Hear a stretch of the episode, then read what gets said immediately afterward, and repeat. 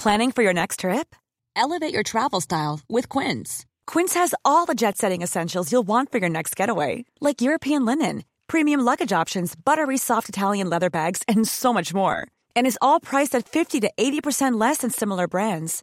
Plus, Quince only works with factories that use safe and ethical manufacturing practices. Pack your bags with high-quality essentials you'll be wearing for vacations to come with Quince. Go to quince.com slash pack for free shipping and 365-day returns.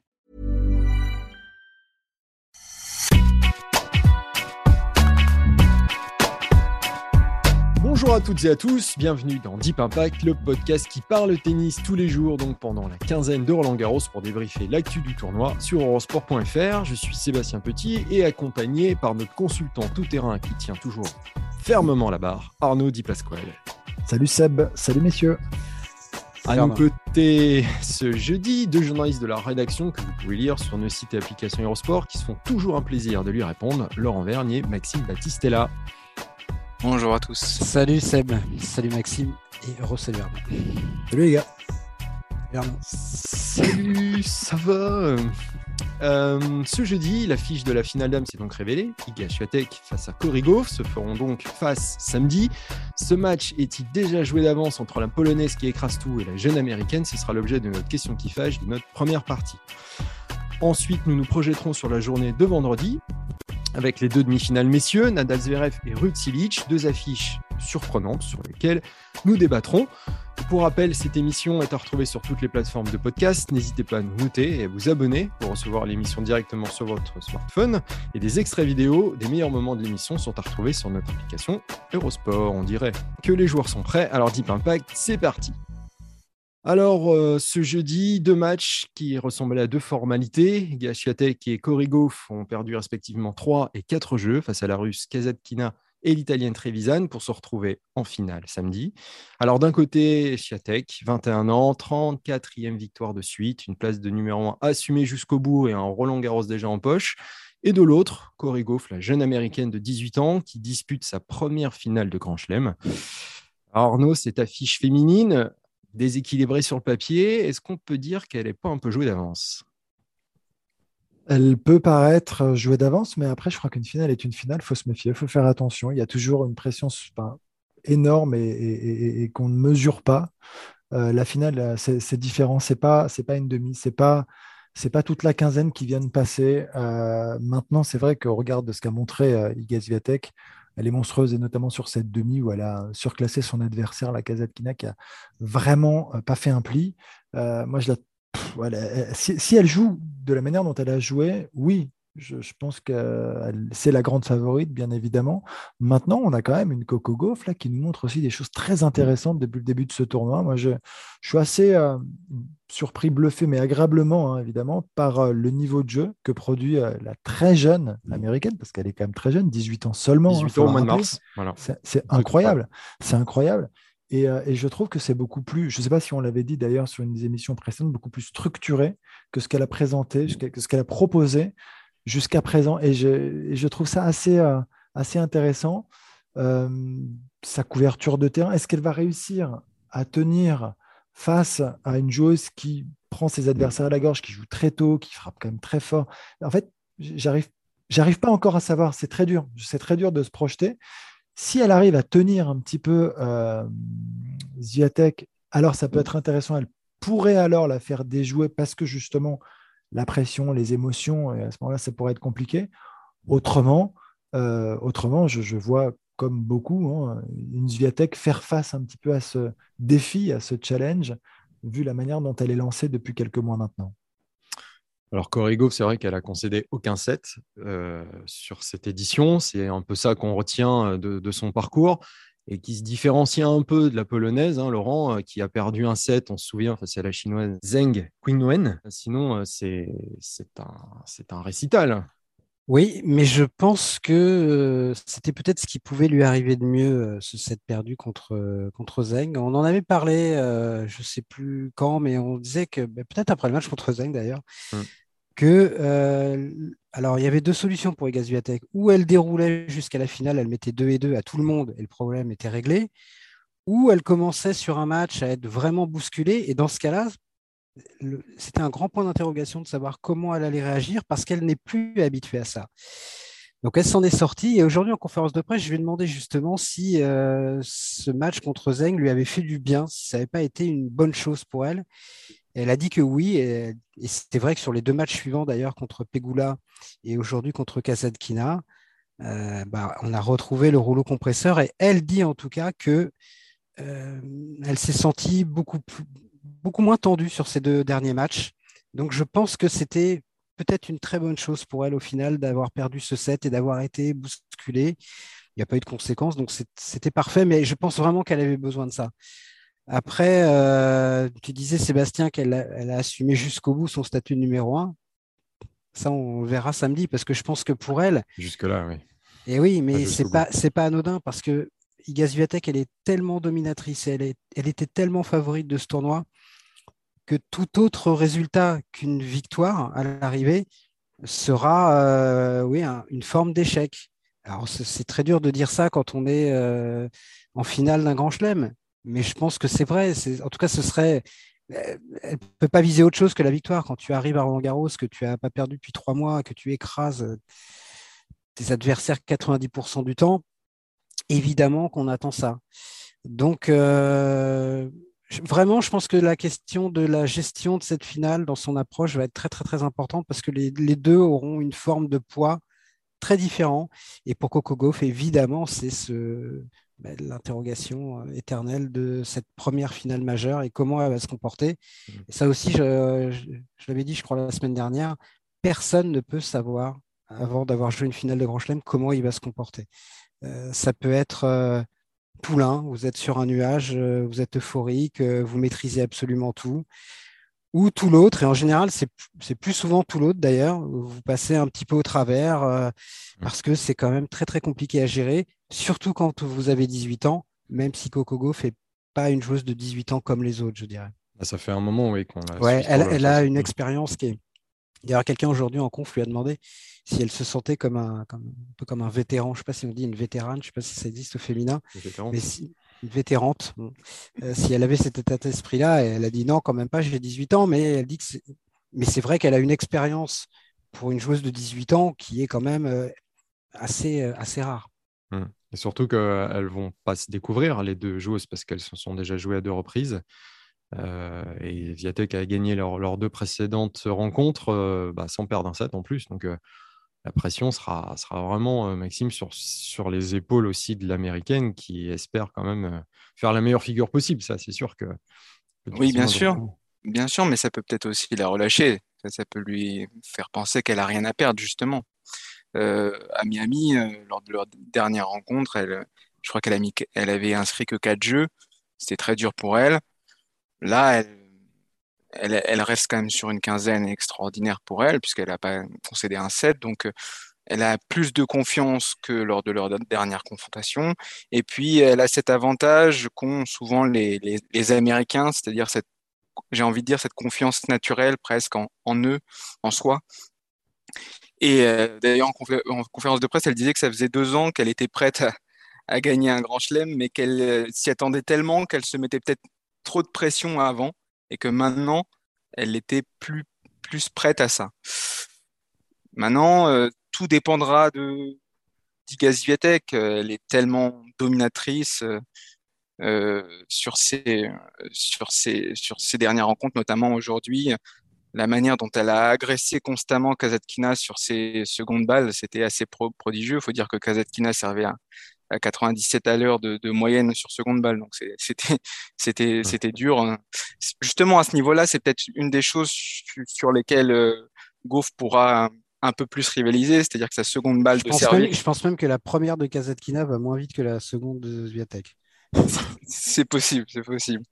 En tout cas, le Goff a une seconde balle bien plus euh, bien plus forte, oui, bien plus euh, travaillée. Et peut-être que ça lui, ça lui permettra de s'accrocher plus. Je pense que le, le l'enjeu s'accrocher donc même pas oui, bah, de... non non mais je, pense que c'est le premier objectif l'objectif de départ pour elle ça va être de s'accrocher c'est-à-dire de d'essayer pourquoi pas de, de tenir le plus longtemps possible ses, jeux de service pour ensuite faire douter dans les fins de set euh, Ziatek je pense Elle sert très bien, tu as raison, c'est vraiment un point important. Elle est capable de très très bien servir, elle sert très fort, elle tente beaucoup en deuxième. Après, la seule question, c'est si Zviatek réussit aussi à bien la retourner, qu'elle passe pas beaucoup de premières balles, elle peut aussi faire beaucoup de doubles fautes. C'est le, danger. Et, forcer un petit peu son jeu parfois. Est-ce qu'on peut dire que le, circuit WTA a besoin d'une victoire de Zviatek finale Parce qu'elle se cherche une patronne depuis un moment. Là, elle en est à 34 victoires et 6 finales de suite. Voilà, c'est. Alors, je, t'aurais bien dit oui dans l'absolu, mais de par la nature de son adversaire, justement, je pense que Coco Gauff est attendu quand même vraiment comme, comme une très grande championne et comme un personnage aussi du circuit pour les années à venir. Donc, il mm. faudra bien un jour qu'elle gagne son premier grand chelem. Oui, mais euh, enfin, samedi, est-ce que c'est pas un peu, un peu tôt pour. Euh, ah bah, ça que ce soit un peu tôt, j'en sais rien, on le saura samedi. Mais en tout cas, pour le bien du tennis féminin, je pense que les deux résultats euh, mmh. seront une bonne chose. Si c'est Sviatek, effectivement, ça affirme, elle va asseoir son autorité, elle sera l'incontestable patronne. Là, il y aura plus le moindre doute, euh, si tant est qu'il y en ait, mais en tout cas, voilà, il y aura un goût d'inachevé si elle fait cette série de 34 matchs pour s'arrêter en, finale de Grand Chelem. Euh, on a parlé de sa constance dans les plus grands tournois, donc oui, ce serait une très bonne chose, mais en même temps, Coco Gauff, l'avènement de Coco Gauff serait quand même un événement euh, ce ne serait pas la victoire d'une. Ah, c'est un petit peu méchant ce que je vais dire, mais d'une Kreshikova. Quoi. Hmm. C'est sûr, c'est sûr. Et puis elles, sont euh, toutes les deux très jeunes, 20 hein, et 18 ans. Donc elles représentent vraiment. 21, la, ouais, 21, c'est vrai. Euh, elles représentent l'avenir du tennis féminin. Elles ont des jeux très, des styles différents. Ça, ça pourrait être le début d'une grande rivalité. En tout cas, c'est ce qui est positif, c'est qu'à la fin de la première semaine, avant les huitièmes de finale, on se disait est-ce que finalement l'affiche idéale ce serait pas Zviatek Goff ou Zviatek Fernandez? Eh ben, en fait, on l'a. C'est-à-dire que les deux filles ont, été à la hauteur de, des espérances, ce qui n'était pas le cas de toutes les têtes de série euh, dans la première semaine du tournoi. c'est pour ça que le côté top 10 dont on parlait la dernière fois, il est à relativiser parce que je pense qu'en termes de, de hype, d'excitation autour de, cette affiche. Sviatek Goff, pour moi, c'est peut-être et même sûrement supérieur à Sviatek contre certaines autres filles du top 10 que je ne citerai pas pour me fâcher avec personne. Mais c'est quand même une affiche ouais, assez excitante. Tu vois quoi comme, euh, comme résultat, Arnaud euh, Toi qui es fan des pronoms Ouais, je suis fan des pronoms. Euh, non, mais je vois, je vois quand même. Tu provoques, tu fais le malin, c'est après tout. Ouais, toujours. C'est parfait. Non, mais je vois, je vois quand même Zviatek l'emporter, quand même. Je, ouais, je, de par un peu sa, sa, sa, série assez extraordinaire quand même, de par ce qu'elle produit malgré tout, je la trouve très très forte peut-être un peu plus forte encore. Et je, mais encore une fois, je rejoins Laurent pour dire attention, attention, on est en train de minimiser comme une finale de Grand Chelem mmh. d'une jeune femme de 18 ans seulement c'est euh, monstrueux et c'est énorme. Enfin, c'est presque normal, c'est assez étonnant, je trouve. Je trouve que c'est assez bizarre parce qu'elle est arrivée à 15 ans. Mais c'est ça, on a l'impression qu'elle est depuis 10 ans. Oui, mais, c'est fou, exactement. Et je, c'est pas d'autre quand même, c'est quand même incroyable. Elle a, que 18 ans, elle est en finale de Grand Chelem, elle n'a pas perdu un set. C'est très fort. Donc, euh, c'est de bon augure quand même pour la suite. En effet, pour le tennis féminin de manière assez globale. Alors, sur le pronom, oui, je vois Zviatek aujourd'hui, mais elle va progresser parce que ça sent quand même le travail, hein, euh, ça sent l'ambition, ça sent la détermination aussi en face. Euh, la jeune américaine, je crois que si elle perd, ou je souhaite aussi de gagner d'ailleurs, mais si elle perd, je pense qu'elle aura envie aussi, aussi pardon, de revanche, vraiment. Hmm. Et le pire, enfin le, mieux pour elle et le pire pour, les, pour le reste du circuit, c'est qu'on sent qu'elle a une énorme marge de progression en plus. C'est ça qui est quand même euh, quand tu vois le niveau qu'elle a déjà aujourd'hui, ce qu'elle fait, et, tu sens qu'il y a plein de choses sur lesquelles elle peut euh, vraiment s'améliorer. Donc, euh, bon, ça, promet. Donc, final, pas jeu d'avance. Vous voyez la même, euh, la même issue, monsieur? Oui, je pense que enfin, Sviatek a vraiment tout pour, pour gagner. Elle a, elle a la confiance du moment, elle a l'avantage d'avoir déjà joué et gagné une finale de Grand Chelem. Ça, je pense quand même que dans les 48 heures qui viennent, c'est quelque chose qui, va forcément lui servir. Elle part pas dans l'inconnu, contrairement à. La gestion de l'événement, tu veux dire. Ouais, absolument. Et hum, voilà, donc euh, c'est difficile de miser aujourd'hui, de parier contre Iga Swiatek après tout ce qu'elle a fait ces dernières semaines et même ces 15 derniers jours. Et encore une fois, je la trouve plus sereine depuis ce huitième de finale qui a failli mal tourner pour elle. Je pense vraiment que c'était exactement ce qu'il lui fallait. Donc, je la vois mal se recrisper et passer à côté, se retendre, mais après, on ne sait jamais. Hein. C'est une finale, donc on verra. Mais je suis plutôt confiant pour Yazuyatek. Mmh. C'est sûr, je, suis, aussi très confiant et je pense que je pense que ce qui serait bien pour cette finale, c'est et Corrigo en a le potentiel, c'est qu'elle soit quand même un peu accrochée. Ça ne veut pas dire forcément 3-7, mais en tout cas 2-7 euh, bien, bien accrochés pour qu'il y ait un peu d'excitation, euh, contrairement à certaines finales euh, justement qui, peuvent aller très vite dans le tennis féminin. Et ce qui est à souligner aussi, c'est que si elle gagne samedi, Ziatek égalera la, marque record de Venus Williams, qui avait gagné 35 matchs de suite dans les années 2000. Donc c'est le record des années 2000. Évidemment, le record all-time étant détenu par Martina. Martina Navratilova. Voilà. Donc finale dame. Avec combien de matchs? Que, 74, 74, ouais, c'est un, un, truc de fou. Ouais. 74. Et une, une saison 80 3 ou 4, 83, je crois, complètement incroyable, puisqu'elle elle perd qu'un match dans la saison. Euh, c'était à Roland d'ailleurs, en huitième de finale contre Cathy Horvat. C'était vraiment la, surprise du siècle. Sinon, elle gagnait tous ses matchs. Euh, enfin, après, elle aurait peut-être perdu euh, après Roland si elle avait gagné Roland, on ne sait jamais. Mais une défaite dans la saison, c'est le record hommes et femmes confondus. Voilà, ça vous pose un peu décor. donc il reste un peu de, un peu de. Ouais, donc finalement moyen. Un peu de chemin quand même avant. Moyen, pas terrible, pas mais pas non petit résultat. se relever la nuit. Quoi. Voilà, c'est ça. En tout cas, la finale d'âme sera donc à suivre samedi à 15h. On va s'attaquer à présent aux demi-finales messieurs dans notre deuxième partie.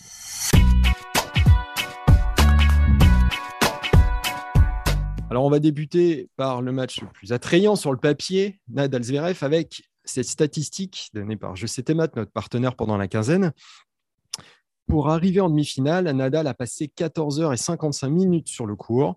Et sur ses 37 demi-finales en Grand Chelem, l'Espagnol est arrivé une seule fois avec plus d'efforts dans les jambes. C'était à l'US Open 2018, où il avait passé 15 heures et 54 minutes avant d'affronter Juan Martín Del Potro, euh, l'Argentin, avait donc gagné cette demi-finale face à Nadal. Donc euh, là, il est à quasiment 15 heures de jeu sur son Garros. Peut-être commencer par là. Qu'est-ce que ça t'inspire à, l'heure de, voir euh, Nadal affronter peut-être l'adversaire le plus, le plus relevé lors de ces demi-finales? Euh, je, pense que je pense pas qu'il va coincer physiquement, pas en termes d'endurance en tout cas. Voilà, il y a toujours l'éternel problème de son pied gauche qui peut à tout moment atteindre un, seuil de douleur qui l'empêcherait de s'exprimer. Mais si son pied gauche le laisse tranquille, à peu près tranquille en tout cas, puisqu'il a bien insisté sur le fait qu'il n'était plus jamais tranquille, euh, je ne crois pas. C'est un tel phénomène, un tel monstre que je ne pense pas qu'il va euh, coincer physiquement. Euh, voilà, on l'a encore vu en finale de l'Open d'Australie, capable de jouer 5 heures, 5 heures et demie, c'est pas un problème. Donc, je ne pense pas que ce sera un, facteur. Ce que ça révèle, en revanche, c'est qu'il a une marge peut-être un peu moindre contre les joueurs euh, du top 10. Il, est quand même passé à un point de jouer deux matchs consécutifs en 5-7 à Roland Garros, c'est-à-dire autant que sur les 16 premières années. Donc ça veut quand même dire quelque chose. Mais sur le côté physique, je ne crois pas que, ce, que ça, ça va l'handicaper plus que ça. En tout cas, s'il doit perdre, je ne suis pas sûr que ce soit à cause de ça. Il a passé euh, ses deux derniers matchs avec euh, donc, plus de 4 heures euh, sur le cours. Arnaud, tu penses que, que ce match face à Zverev, ça peut aussi prendre la même, la même tangente ou... Écoute, oui, si Zverev joue de la même manière qu'il a joué contre Alcaraz, s'il arrive à, à, être aussi offensif, agressif, à prendre des risques, à bien servir comme il l'a fait, à, faire le, à faire le Zverev qu'on a envie de voir, le match va être très compliqué. Euh, mais pour revenir sur la stat, pour moi, je rejoins Laurent. C'est pas physiquement qu'il craquera, en tout cas, dans la durée en, endurance. je ne pense pas. Et donc, sans parler de blessure ou quoi, si demain tu me dis est-ce qu'il sera prêt physiquement, je réponds oui. Il peut être prêt physiquement euh, sans aucun problème. J'ai aucun doute là-dessus de par ce qu'il a, de parce qu'il a montré face à Auger Aliassim et Djokovic? Mais Parce qu'il y a une telle détermination, il y a une telle volonté, il y a une telle force, il y a une telle puissance, il y a une telle envie, et, puis il y a un tel physique, tout simplement, que qu'il a les armes en fait. Et, je pense qu'il est capable de se sublimer parce que je crois que c'est l'un d'entre vous aussi qui disait ça. Nadal sur le châtrier, c'est un autre homme. Point. C'est pas, c'est pas, il n'est pas ailleurs. Il est, chez lui et, il est capable de tenir. Et, même si tu regardes, ça me fait penser à la finale de, de l'Australian Open. il tiendra, il tiendra parce qu'il sait qu'il est en demi, qu'il lui reste encore deux marches à gravir qui sont extrêmement hautes. J'entends, mais il l'a fait 13 fois accessoirement. Et, euh, Comme il a dit, je connais un petit peu. Euh, je connais un petit peu, ouais. Non, mais et, surtout, je pense qu'il y a quand même ce truc, malgré tout, et on l'a vu chez plein d'autres joueurs, euh, quand tu sens que la fin, malgré tout, approche, tu donnes encore plus tout. Alors, quand tu sais qu'il a toujours tout donné plus que tout le monde, tu imagines, non, mais imagine ce que ça peut donner. Il est prêt à mourir sur le terrain. Littéralement. Non, mais c'était déjà une question qu'on se posait, je me souviens, euh, il y a quelques jours, juste avant le match contre Novak Djokovic. Voilà, non, mais euh, après, après le, 5-7 contre Félix Auger-Aliassime, ce qui avait duré plus de 4 heures, Arnaud d'ailleurs disait qu'à son âge, à 36 ans, c'était pas la même chose. Pas encore 36 ans, puisqu'il les aura demain, 36 ans. Mais euh, c'était pas la même chose qu'à 25 ans en termes de récupération et qu'il allait peut-être le payer euh, lors du match euh, contre Djokovic. Et on s'est aperçu lors de ce match euh, de mardi soir qu'en fait pas du tout et qu'il avait encore tenu plus de 4 heures et en finissant même très très fort puisqu'il était mené d'un break dans le quatrième set par Djoko et puis il a fini comme vraiment comme une fusée ce match. Il y a un autre facteur qui est bien pour lui juste avant ce, match contre Zverev, c'est qu'il a deux jours de récupération. C'est-à-dire que d'habitude, il y, a, il 15 jours pour se remettre de, ce genre d'épreuve physique. Et là, il en, a, il a 24 heures supplémentaires. Il l'a dit en conférence de presse, il a dit que c'était pas la même chose. Il a dit que s'il avait, s'il avait dû jouer le match en night session euh, le mercredi au lieu du mardi, ça aurait été beaucoup plus difficile parce que justement, il aurait eu d'autant moins de temps de récupération. Là, il a eu, un jour de plus. Il est très, très motivé, comme l'a dit Arnaud, et je ne pense pas qu'à ce stade, sachant ce qu'il lui reste à faire maintenant, il le sait et qu'il a plus de, de, membres du Big Free, enfin, il a plus de Djokovic sur sa route. Donc, c'est encore, psychologiquement, ça joue, ça joue beaucoup, quoi, je pense. Alors, c'est vrai, évidemment, sur la journée de repos, mais je me souviens quand même de ce que disait le, regretté Patrice Dominguez qui expliquait que l'avantage quand on jouait son quart le mardi, c'était effectivement qu'on avait 24 heures de récupération en plus, mais que l'inconvénient, c'est que ça cassait le rythme, parce qu'on joue tous les deux jours, sauf là. Et je me souviens très bien à quelle occasion il avait dit ça, c'était à propos de Pete Sampras en 1996, quand Sampras avait atteint pour la première et dernière fois les demi-finales. Il avait joué trois matchs monstrueux en 5-7. Je ne sais pas si vous vous souvenez. Il avait notamment battu euh, Bruguera au deuxième, troisième tour. Et, puis il, sortait de ce quart de finale monstrueux contre Jim Courier le mardi. Et tout le monde euh, disait, euh, bon, bah, heureusement, il rejoue que vendredi. Et Patrice Dominguez avait dit, attention, c'est un, bien d'un côté, mais ça peut être très dangereux de l'autre. Et Sampras était effectivement passé complètement au travers. Euh, et il avait dit que, au-delà de la fatigue, oui, il avait un peu perdu le rythme. Donc c'est un peu à double tranchant. Mais Nadal se connaît tellement bien que, que je doute que ça, dans son cas, ça impacte quoi que ce soit. Alors, ce qui est, ce qui est marrant, c'est que ce sera leur dixième confrontation entre l'Espagnol et l'Allemand et que bah, Zverev a quand même gagné une fois face à l'Espagnol sur terre battue. C'était l'an dernier à Madrid. Madrid, ouais. Spécial Madrid.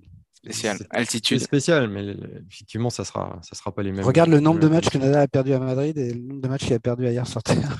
Certes, mais en tout cas, il faut le faire. c'est déjà pas toujours mieux. C'est ah toujours mieux de l'avoir fait. Quelque chose peut s'appuyer dessus. Mais après, c'est vrai que voilà, c'est pas les mêmes conditions, on le sait. Euh, match et VRF, je crois qu'il joue vraiment. Oui, de toute façon, c'est vraiment à Madrid qui joue presque toujours le mieux. Plus. Hein. Bien sûr. Comme par hasard. Et, en Grand Chelem, ils ont passé, euh, enfin, ils ont, ils étaient opposés à, face à l'un face à l'autre euh, lors d'un seul match en Grand Chelem. C'était en Australie en 2017 et ça avait fait 5-7. Zverev avait mené 2-7 à, à 1 avant de s'incliner. Donc on peut dire que Zverev, euh, bah, ça sera aussi un sacré morceau quand même pour, euh, pour Nadal. En tout cas, qu'est-ce qu'il faudrait à, Zverev pour, euh, pour le donner encore une nouvelle dimension à ce tournoi en, en espérant battre Nadal? Est-ce que c'est comme face à Alcaraz, garder une attitude froide, insensible ce qu'il faudrait, c'est qu'il soit justement sur le plan mental vraiment dans sa bulle comme contre Alcaraz, qui a rien qui le dérange, qui ne se frustre, frustre pas, qu'il joue totalement sans pression. Alors cette position d'outsider peut, peut l'aider dans ce sens-là. Et puis ce qu'il faudrait surtout pour lui, c'est que sa première balle soit, soit létale. Quoi. Il faut, il faut, il faut qu'il serve 70-75% de première balle. Comme il a fait face à Alcaraz, oui. Le service voilà. Arnaud, ce sera une clé, une clé du match. Laurent, Laurent tu, tu, disais que si Zverev remportait ce tournoi, il passait numéro un mondial? Oui, c'est sûr. Alors, il y a un truc là derrière ça quand même, à mon sens très important. C'est bon ou pas bon? bon, bon Bon pour la demi. Ouais, pas pour la finale. Je, suis bien bon d'accord. Pour la demi. Je suis bien d'accord. Très bon pour la demi. C'est-à-dire que là, il sait que de toute façon sur Nadal en demi, il est obligé de jouer son plus grand tennis et qu'il va arriver libéré parce que il n'est pas favori. Il faut pas se mentir. À un moment, euh, ça va pas se voiler la face. Donc, il, sera capable très probablement de jouer un tennis fantastique, remarquable, de rêve et être sur un nuage. Et c'est ce, qui, ce dont il aura besoin pour battre Nadal. Hein. Sinon, il ne peut pas le battre. Point. En revanche, ce qui m'inquiète, c'est derrière, et là c'est ce match, alors sans vouloir rappeler euh, hein, l'US Open et la, difficulté d'aller chercher le premier grand chat. Et si en plus cette place de numéro mondial à glaner derrière, et eh, là le, le, bras sur les, doubles, sur les deuxièmes balles, ça peut se tendre un petit peu. Mais on n'y est pas. On en tu le vois perdre en finale, c'est ça? Et après te réveiller en sueur. Non, mais ce que je veux dire, c'est qu'en tout cas, sur, sur, sur, la demi, là, ça peut l'aider. Il y a quand même un truc hmm. extraordinaire à aller chercher.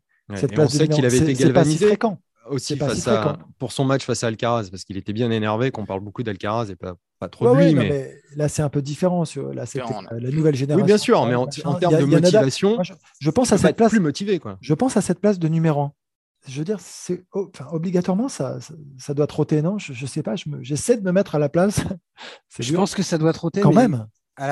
au moment d'affronter Rafael Nadal à Roland Garros, je pense que cette dimension-là, Nadal, Roland, est tellement.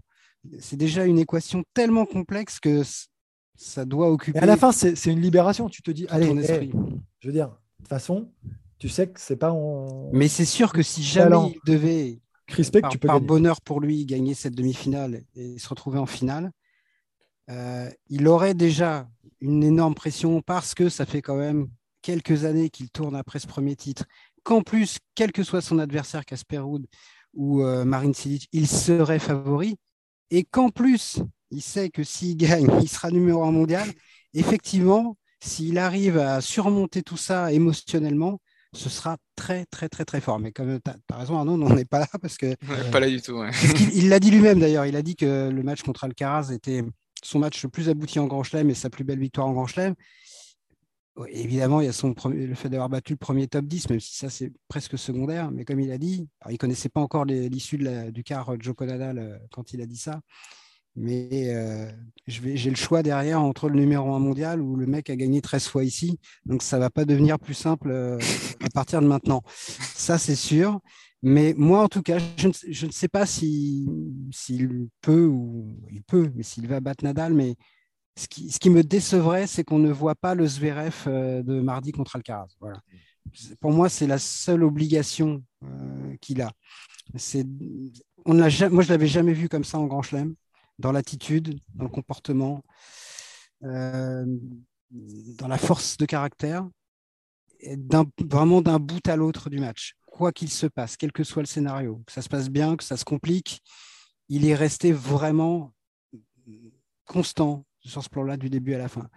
Et oui, j'espère qu'il fera la même chose contre, contre Nadal, parce que si trois jours après, il repart en arrière, ça, ce serait vraiment décevant. C'est un préalable est-ce que c'est une condition sine qua non? Est-ce que ce sera une condition suffisante?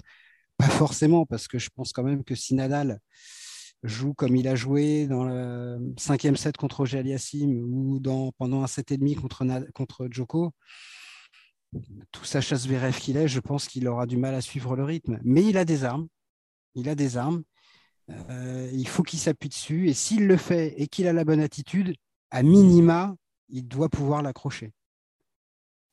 Il a dit euh, après son match contre Alcaraz en conférence de presse, euh, Titi passe, moi, enfin moi, je suis plus la next gen, j'ai 25 ans, maintenant j'ai envie de gagner, j'ai envie de gagner maintenant. Et je pense que là, c'est c'est l'occasion toute trouvée pour montrer qu'il a qu'il a ce qu'il faut pour gagner maintenant. il l'a fait contre Alcaraz parce qu'il avait aussi, on l'a dit, un petit message à envoyer euh, à, la, génération suivante en disant Moi, je, suis là, je suis numéro 3 mondial, il ne faudrait pas l'oublier. Là, il n'a pas grand-chose à perdre face à Nadal. Il est dans une position assez confortable sur le plan mental de, ce point de vue-là. Il faut qu'il lâche tout. Voilà. Alors, qui le voit vainqueur demain de vous trois? Arnaud. non, Arnaud, euh, maintenant, ah, maintenant il joue l'inverse pour qu'il gagne, justement. Non, mais là, c'est le cœur qui parle. Je suis désolé, euh, les amis. Euh, j'ai envie de voir Nadal gagner une quatorzième fois. Hmm. C'est plus fort que moi. Je le dis, on a, je sais pas si on a le droit. c'est bien à la demi-finale déjà. C'est bien d'être honnête. Tu as le droit, mais je suis inquiet pour Nadal parce que je me souviens que tu avais dit. Ouais, et je, parle pas de prono. Hein. Tu crois, que, tu crois que ça joue vraiment? Tu avais. Ah ben complètement. Ça commence. Hein. Ça commence tu avais dit que tu espérais, que tu aimerais voir euh, vivre euh, Djokovic faire un grand chelem. Ah, tu te rappelles? Bien sûr. Ah oui, je m'en souviens. J'étais au taquet sur. J'étais au taquet, mais on était plus. J'espère que j'étais pas. Après, euh, beaucoup, beaucoup de monde espérait vivre ça au moins une fois, donc forcément. Ouais.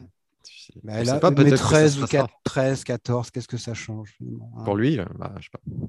Il a arrêté de compter là. On va dire un, léger avantage à Nadal, hein, on va dire euh, naturellement. Pour la deuxième affiche, en tout cas, c'est peut-être un peu moins limpide entre Casper Ruud et Marin Cilic. Alors, du coup, si le match Nadal-Zverev était prévisible, ce match-là entre Ruud et Cilic l'était quand même beaucoup moins. Mais lequel des deux serait le plus étonnant de retrouver en finale, à votre avis? C'est une demi-finale assez étonnante. C'est étonnant. tant qu'on aura un finaliste étonnant. ou moins étonnant. Moi, si je dois répondre, il y, a un joueur, euh, il y, a 15 jours, et même il y a 8 jours, que je pouvais imaginer en finale, c'était Casper Ruud.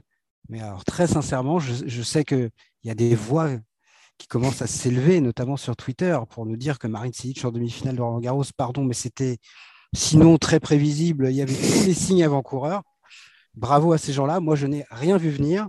Marine Silic n'avait pas euh, atteint les quarts, de, les quarts de finale d'un tournoi du Grand Chelem depuis euh, près de 4 ans. Euh, ses résultats sur le circuit depuis des mois sont. c'est une courbe sinusoïdale, mais enfin, il a peu de pics hein, quand même.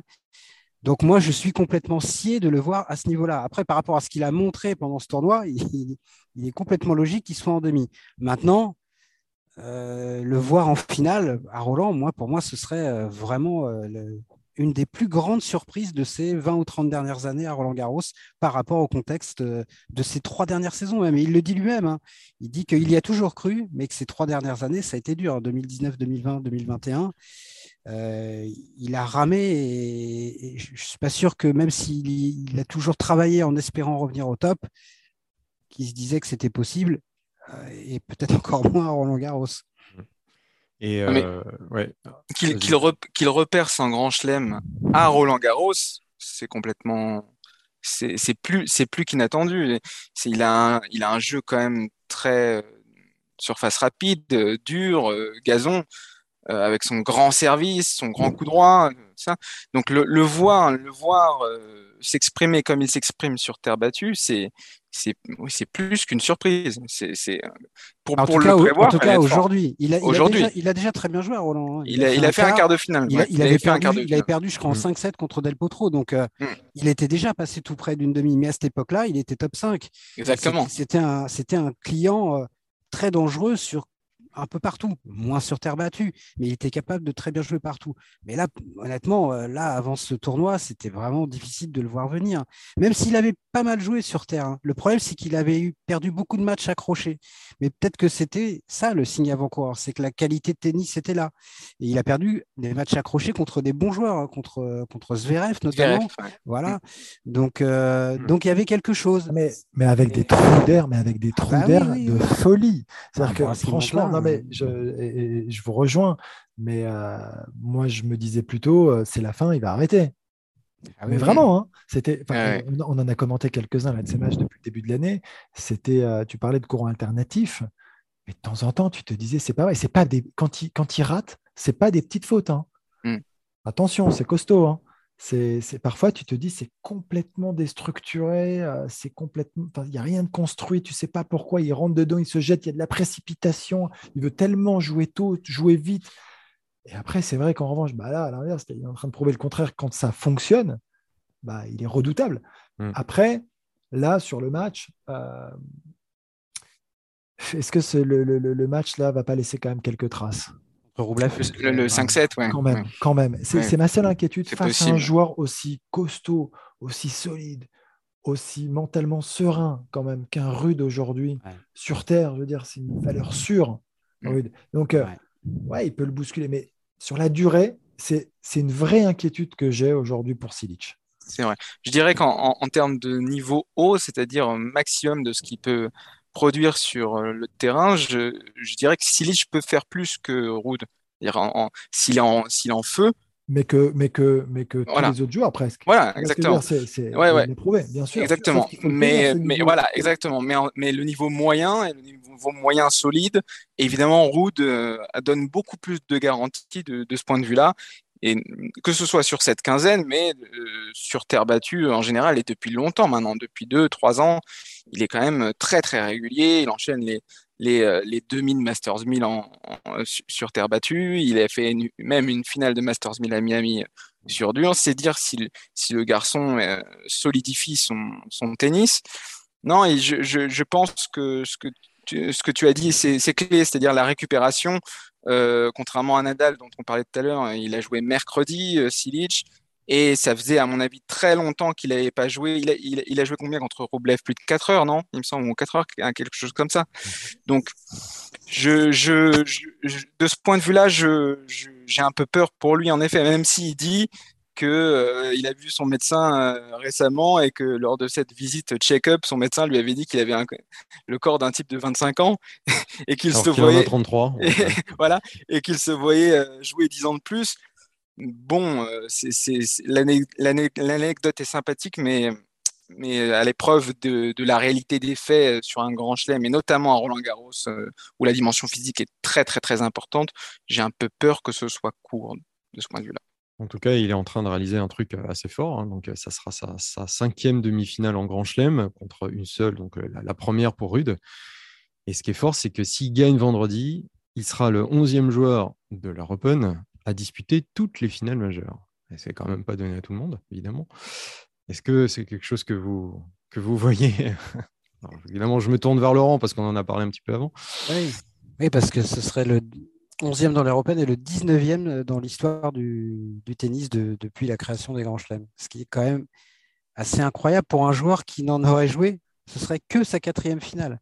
Hmm. Donc, euh, quatre finales et dans les quatre différentes, faut quand même voir qu'il y a des joueurs, des immenses champions qui n'ont pas fait ça. Alors certains, notamment parce qu'ils étaient une génération où l'Open d'Australie était vraiment le parent pauvre du Grand Chelem et donc ils prenaient même pas la peine d'y aller. Je pense à un Björn Borg. Je pense que si l'Open d'Australie avait été à l'époque de Borg aussi important qu'il ne l'est aujourd'hui, il y serait allé tous les ans et il aurait joué quelques finales et il aurait bien plus que style du Grand Chelem. Il, suffit de prendre l'exemple Sampras. Hein, voilà, quelqu'un comme Pete Sampras, par exemple, c'est quand même euh, qui lui a joué à fond tous les Grands Chelems. Euh, donc ce serait. Il jouait, il, jouait, à fond vraiment Roland, euh, Sampras Ah ouais, je crois. Il jouait à fond ce qu'il pouvait. Chaque année Pas chaque année, je pense pas, mais dans les milieu des années 90. il s'est donné les moyens de réussir. Il s'est donné les moyens. Il a gagné à Rome quand même, sans Sampras. Avant, bien sûr, mais l'impression qu'il nous donnait hein, à, certains moments, c'était quand même qu'il faisait pas tout en termes de prépa. Ah oui. je, pense que c'est vrai après ce fameux Roland 96 notamment dont j'ai parlé. en 97, il perd au troisième tour contre euh, Magnus Norman et je pense que là, il a compris définitivement que voilà, il a, il a, il, filait, il filait sur la trentaine et il s'en approchait tout doucement et que ça deviendrait de plus en plus compliqué pour lui euh, à Roland. Quoi. Mais pendant quelques années, il a vraiment essayé. Il a fait des quarts, il a fait une demi.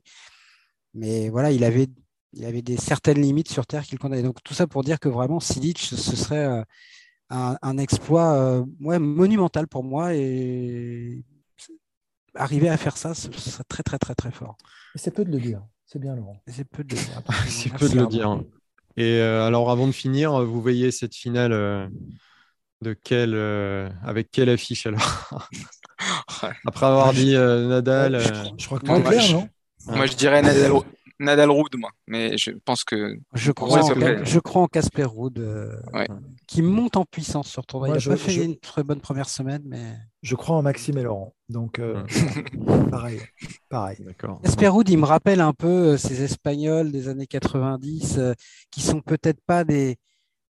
ils n'ont pas un potentiel d'immense, immense champion, mais voilà, des, Alex Corretra, des, qui, étaient, des grands joueurs, mais ce que je veux dire, ce sont des joueurs qui n'ont pas gagné de grand chelem, mais qui étaient tellement durs à jouer, notamment sur Terre. Voilà, et, et Berasategui, c'est même au-dessus de Berasategui pour moi. Ouais, c'est plutôt, euh, hmm.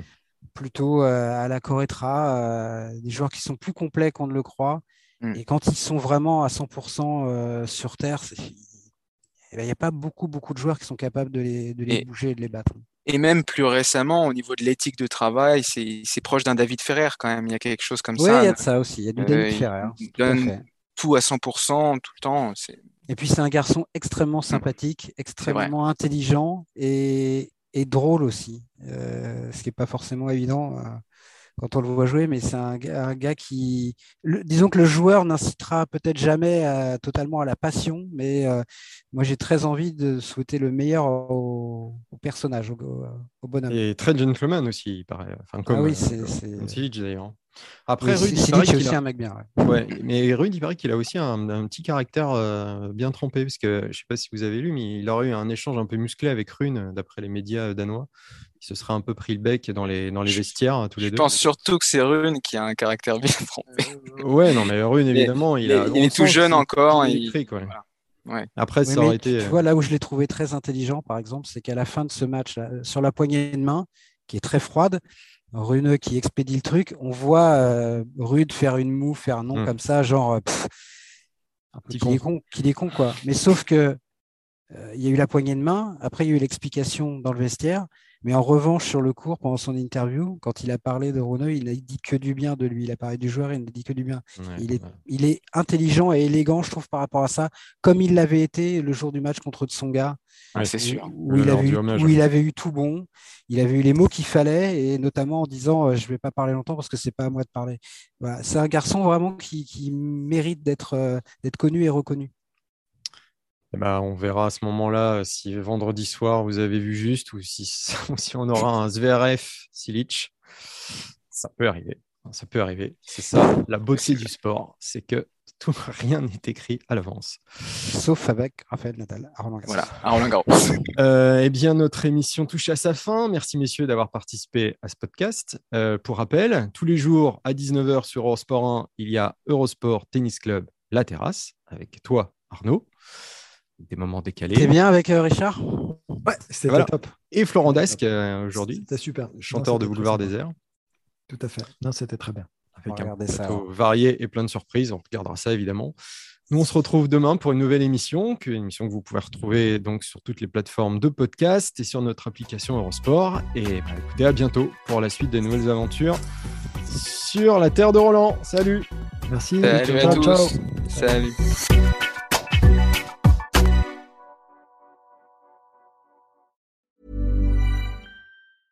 Mom deserves the best, and there's no better place to shop for Mother's Day than Whole Foods Market. They're your destination for unbeatable savings, from premium gifts to show-stopping flowers and irresistible desserts. Start by saving 33% with Prime on all body care and candles. Then get a 15-stem bunch of tulips for just $9.99 each with Prime. Round out Mom's menu with festive rosé, irresistible berry chantilly cake, and more special treats. Come celebrate Mother's Day at Whole Foods Market.